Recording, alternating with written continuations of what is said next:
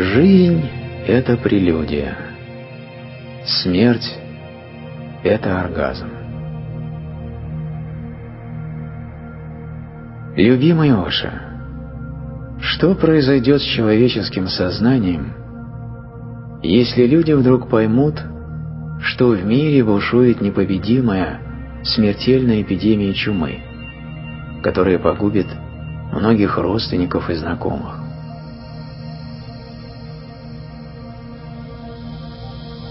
Все зависит от самих людей. Для просветленного человека ничего особенного не произойдет. Он примет эпидемию так же, как до этого принимал все остальное. Он не будет ни бороться, ни переживать. Если человек в состоянии принять свою смерть, то он в состоянии принять и гибель всей планеты. И это приятие никоим образом не является доказательством его беспомощности. Наоборот, такой человек видит природу вещей. Все рождается, все живет и все умирает. Этой планеты здесь не было пять миллиардов лет назад. Затем она появилась. Возможно, планета отжила свой век. В любом случае, если даже человеческий разум выйдет победителем в этом кризисе, развязанном политиками, планета долго не проживет, ибо Солнце когда-нибудь угаснет. Через несколько миллионов лет полностью иссякнет его энергия, а без Солнца эта планета не выживет мы получаем всю энергию от Солнца.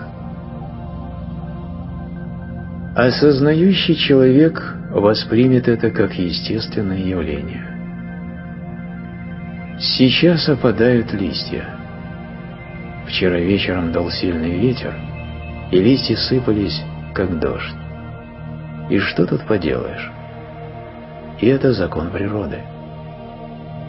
Все на Земле принимает какую-нибудь форму, и исчезают в бесформенности. Поэтому ничто не изменится в сознании пробужденного человека. Спящий человек будет реагировать по-другому. Однажды умирал один старый человек. Он был очень стар. Он уже прожил свою жизнь и слишком не переживал по поводу близкой кончины. Садилось солнце, темнело. Человек открыл глаза и спросил жену, сидевшую справа от него. «Где мой старший сын?» «Он сидит напротив меня, на другой стороне кровати», — ответила жена. «Не волнуйся о нем, ни о чем не думай. Расслабься и помолись». Но человек ответил, «А где мой второй сын?» Он сидит рядом со старшим братом.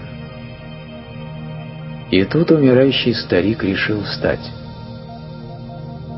«Что ты делаешь?» – спросила жена. «А где мой третий сын?» И жена и сыновья почувствовали, как сильно он всех их любит. Третий сын сидел у его ног. Он сказал, «Я здесь, отец. Отдохни, мы все здесь. Вы все здесь и хотите, чтобы я отдыхал? На кого же вы оставили магазин? Даже перед самой смертью он думал о магазине. Очень непросто предугадать, как поведет себя неосознающий человек. Можно с уверенностью сказать, что в его реакции отразится вся его жизнь. Но каждый из нас шел своей дорогой. У каждого из нас разный опыт, поэтому и реакции будет разной. Смерть выводит на поверхность истинную сущность каждого из нас. Последняя мысль умирающего характеризует всю его жизнь, всю его философию, всю его религию. Перед смертью человек полностью раскрывается. Ко мне часто приходил один из последователей Кришнамурти, пожилой и очень уважаемый человек в Индии. Его сын был главным прокурором штата Мадхья-Прадеш и членом Верховного суда в Джавалпуре. Этот человек часто приезжал к своему сыну и всегда заглядывал ко мне, когда я был в городе. Он был поклонником Кришнамурти почти 50 лет. Он отказался от всех ритуалов, от всех святых писаний. Он был абсолютно уверен в правоте Кришнамурти. Я говорил ему, нужно помнить, что убеждения и верования весьма поверхностны, неглубокие. Во время кризиса такие убеждения исчезают, испаряются. Но он возразил – не может что-то оставаться поверхностным на протяжении 50 лет. Однажды ко мне пришел его сын с известием, отец при смерти. Думаю, что он был бы очень рад видеть вас рядом в такую минуту. Он вас очень любит. У нас мало времени. Я приехал за вами на машине.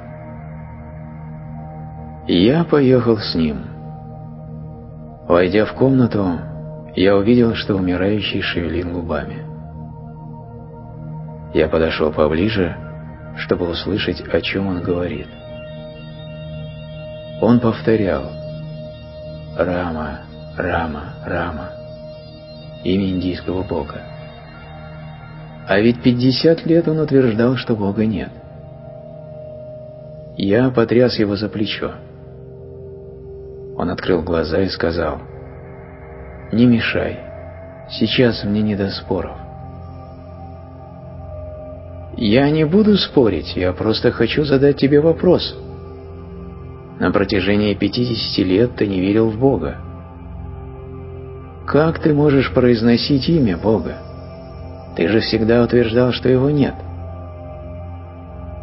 Он ответил, «Тогда это было правильно. А сейчас я умираю. Врачи сказали, что мне осталось не больше получаса. Поэтому прошу, не отвлекай меня. Не мешай мне повторять имя Господа. Кто знает, может, Он действительно существует. Но если Бога нет, то не будет ничего плохого в том, что я повторяю Его имя. А если Бог есть, и ты перед смертью не повторяешь Его имя, то попадешь в черный список. Я не хочу оказаться в аду. Я вынес достаточно страданий на земле. Как раз об этом я и говорил тебе. Убеждения не приносят никакой пользы. Он не умер. Он выжил. Спустя три-четыре дня я пришел проведать его. Когда я пришел, он сидел в саду. Я спросил его. «Ну как ты теперь ответишь на мой вопрос?» «Забудь об этом. Я проявил слабость. Я испугался смерти и был вынужден повторять имя Бога. Все же Бога нет. Означает ли это, что тебе нужно еще раз пережить страх смерти?» У тебя был первый инфаркт, ты выжил. Скоро будет второй. Наверное, ты выживешь его второй раз. Но третьего инфаркта тебе не пережить. Запомни, что ты мне только что сказал. Вздор. Я абсолютно уверен, что Бога нет. Когда почувствуешь приближение смерти, ты увидишь, что твои поверхностные теоретические убеждения тут же испарятся – Мысль о том, что Бога нет, принадлежит не тебе. Ты позаимствовал ее. Эта мысль не стала результатом твоих исследований. Она не стала твоим собственным озарением, не стала частью твоего сознания. Это просто часть твоего ума.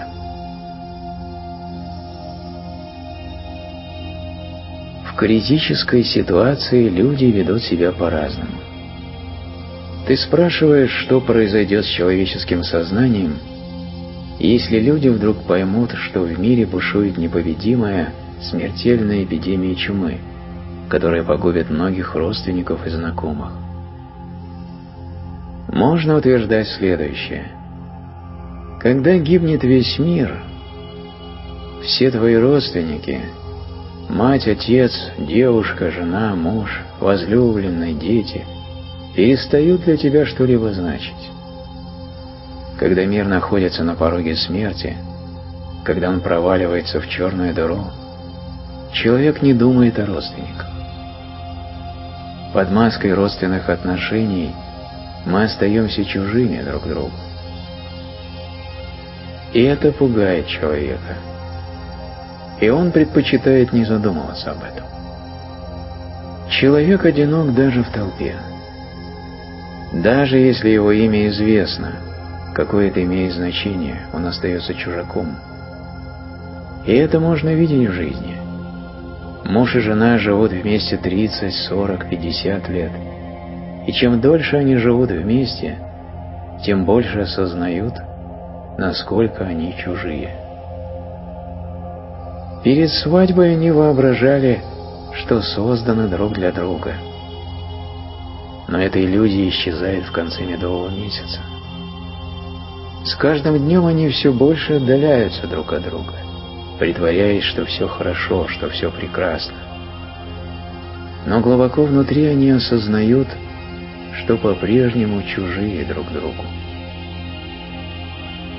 В этом мире все чужие. И если бы в следующее мгновение миру суждено было исчезнуть, если бы об этом объявили по радио и телевидению, то неожиданно ты осознал бы свою наготу, одиночество. Однажды отец с сыном пошли в зоопарк. Там они увидели свирепого льва в клетке – он слонялся из угла в угол. Мальчик очень испугался. Ему не было еще и девяти. Он сказал отцу, «Папа, скажи мне номер автобуса, на котором я смог бы добраться домой. Если лев вдруг вырвется из клетки, с тобой что-нибудь случится».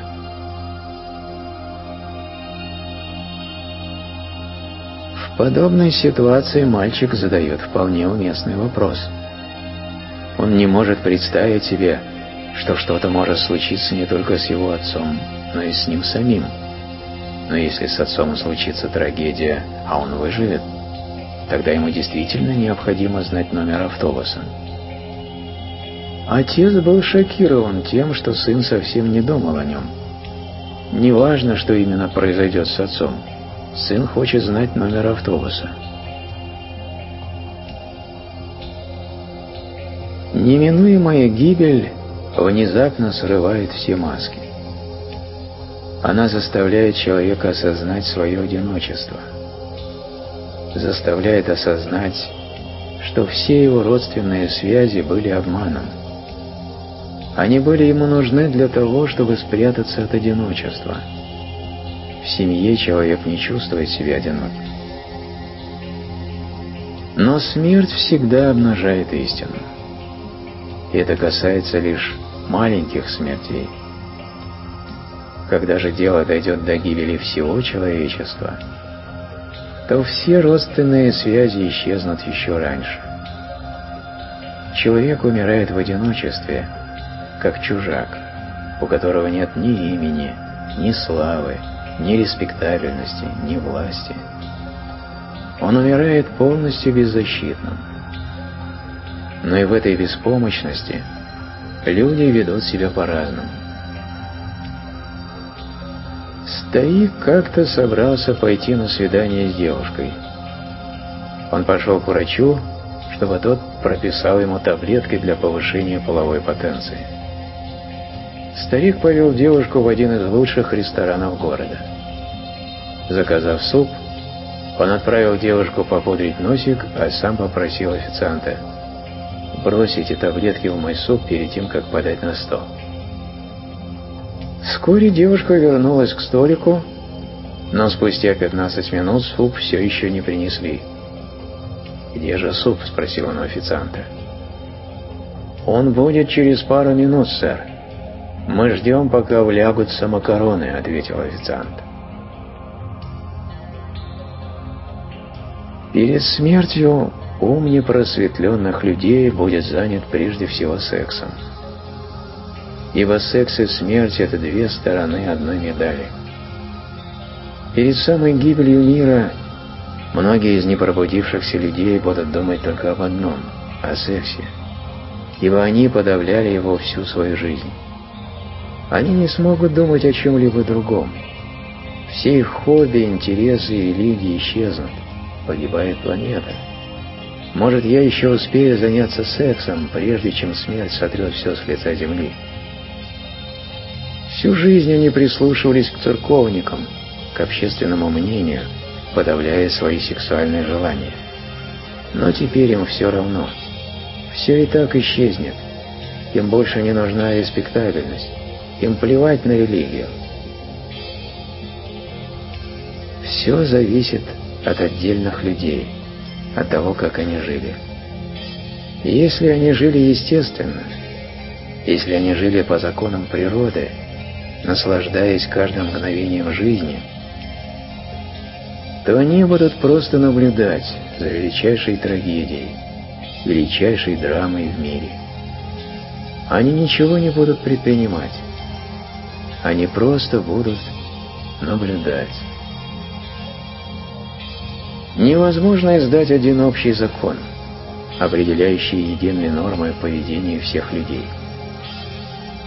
Можно с абсолютной уверенностью сказать, что поведение останется неизменным лишь у просветленных людей.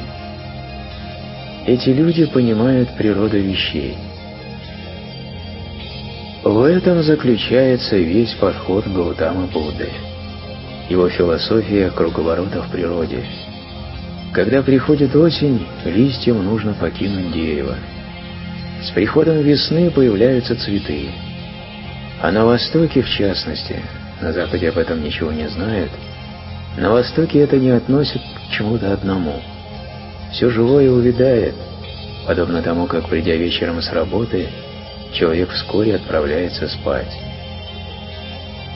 И это далеко идущая идея. Через определенное время каждое существо, сейчас даже подсчитывается точное время продолжительности жизни – должно покинуть этот мир. Все нуждается в отдыхе. Для просветленного человека в этом ничего необычного нет. Это часть самой жизни.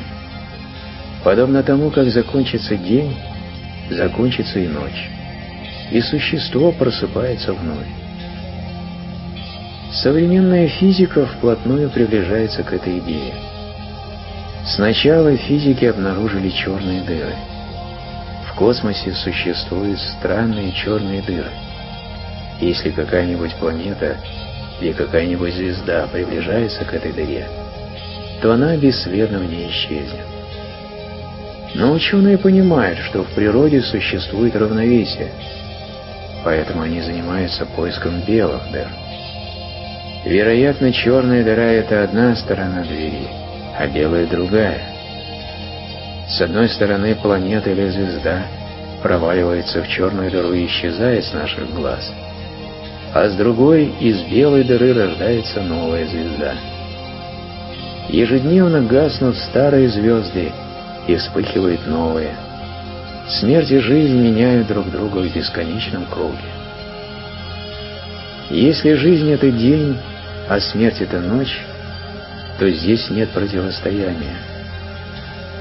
Считай, что смерть – это отдых, сон, пора омоложения.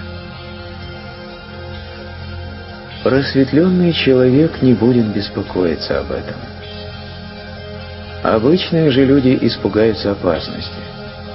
Они начнут делать то, что никогда в жизни не делали. Они всегда держали себя под контролем – а теперь им нет смысла сдерживать себя. Они перестают себя контролировать.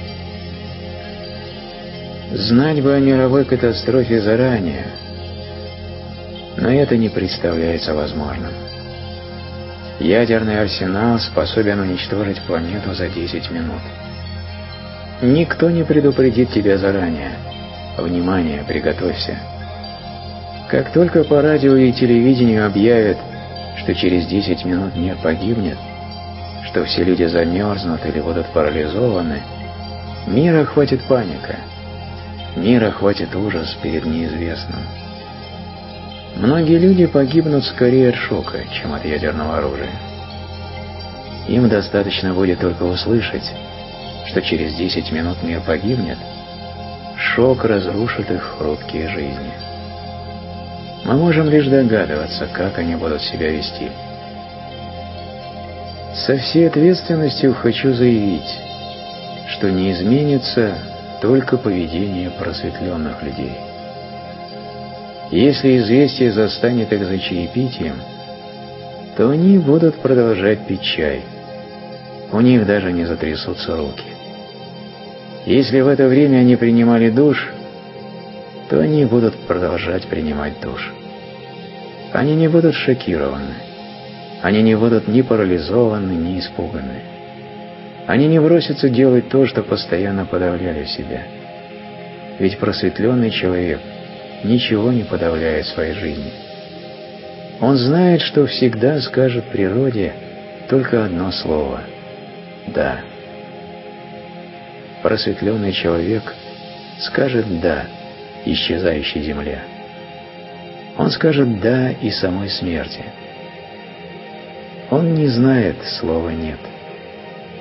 Он не будет цепляться за жизнь. Это будет единственный человек, который умрет осознанно.